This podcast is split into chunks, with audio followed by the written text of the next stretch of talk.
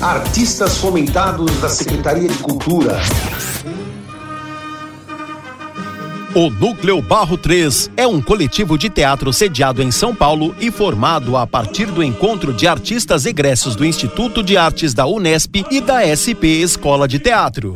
Nesse instante, desenvolve o projeto Cartas a Ele. Os trabalhos partem sempre de inquietações sobre a realidade vivida em uma tentativa de, pela linguagem da cena, suscitar formas de problematizar as questões de nosso tempo-espaço.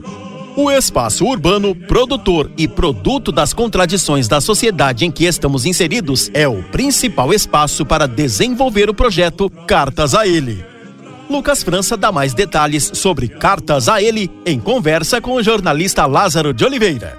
O projeto Cartas a Ele é o terceiro projeto do Núcleo Barro 3, um coletivo que é fundado por artistas egressos do Instituto de Artes da Unesp e também da SP Escola de Teatro e é um projeto que coloca em prática os nossos meios de produção artística. A gente trabalha com investigação no espaço público, fazendo caminhadas é, e ações de intervenção urbana e performance.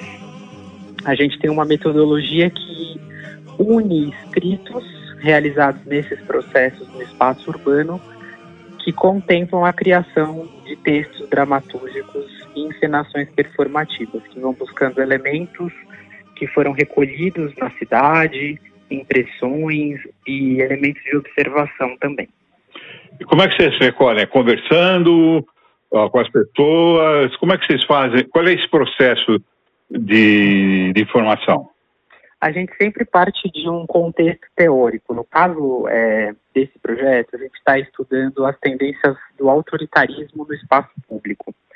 Então, a gente tem uma base teórica, é, realizamos já, nesse momento, dentro desse projeto, três aulas públicas que aconteceram junto com a programação do MAN. E aí, nessas três aulas públicas, nós tivemos professoras convidadas que deram para o elenco e para a equipe alguns parâmetros teóricos sobre, nesse caso desse projeto, sobre a área da geografia, em que a gente estudou a concepção do espaço urbano, área da história da arte, em que a gente foi entender melhor sobre é, o que monumentos representam na cidade, e também uma pessoa especialista sobre a prática do caminhar como algo estético. Então, a gente foi com esses preceitos teóricos é, e nós desenvolvemos algumas ações e instruções então, as pessoas do elenco, elas fazem essas observações a partir dessas instruções e escrevem é, o que, que essas experiências reverberaram nelas. Algumas das ações incluem, sim, conversar com pessoas, fazer perguntas, e isso tudo é documentado pela escrita e depois é reunido é, para que a dramaturgia consiga trabalhar com esses elementos. Quando você escreve o texto recolhido dessas informações, ele, ele se altera durante o ensaio? Sim, esse texto, ele, ele é, é, esses textos escritos na, nas experiências na rua, eles são entregues para uma pessoa que organiza uma dramaturgia. Então a gente trabalha na lógica de perguntas e respostas. Então o dramaturgo desse projeto, que é o Vitor Novo, ele recebeu esses materiais e a partir disso ele já trouxe uma primeira proposta de texto. A gente vai para a sala de ensaio e responde cenicamente para ele. E aí esse texto vai ser ainda construído em coletivo. Quantos estão envolvidos? Quantos atores estão envolvidos? Nós temos um elenco de seis pessoas, são duas atrizes e quatro atores. E todos eles foram para a rua pesquisar? Sim, todos foram para a rua. A gente é, elegeu oito monumentos na cidade de São Paulo monumentos que têm alguma tendência ou histórico totalitário. E aí é, o elenco foi nesses oito monumentos.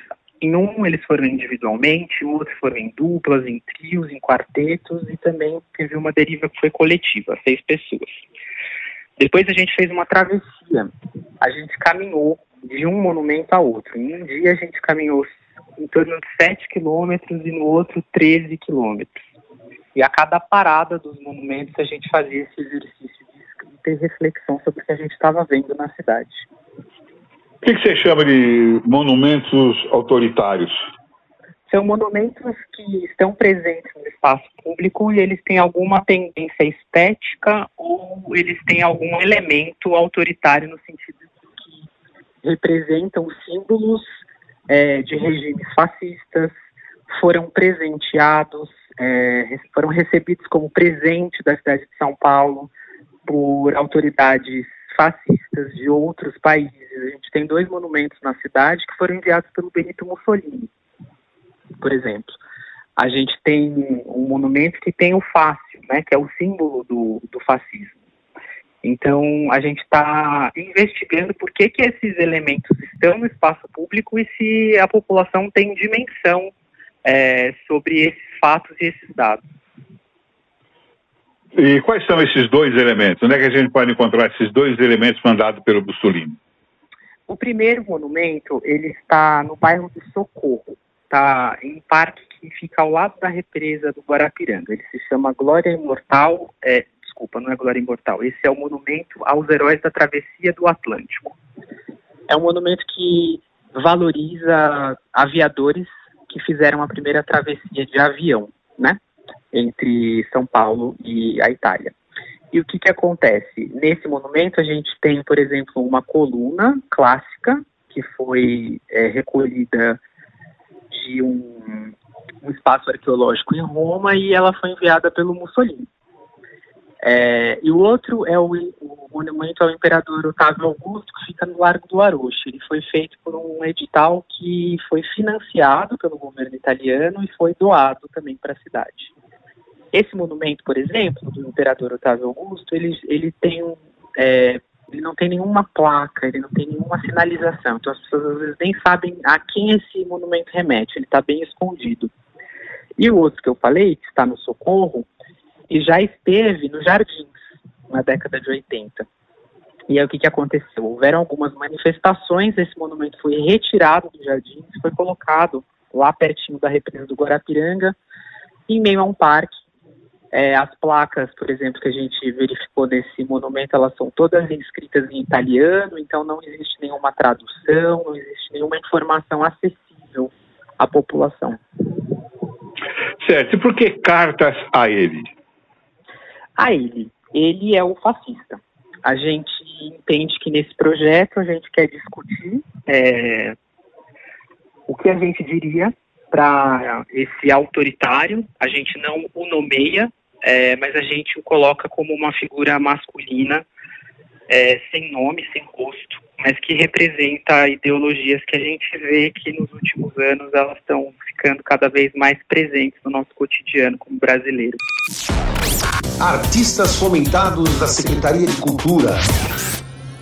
Este projeto foi realizado com o apoio da quinta edição do Programa Municipal de Fomento ao Serviço de Radiodifusão Comunitária para a cidade de São Paulo. Secretaria Municipal de Cultura.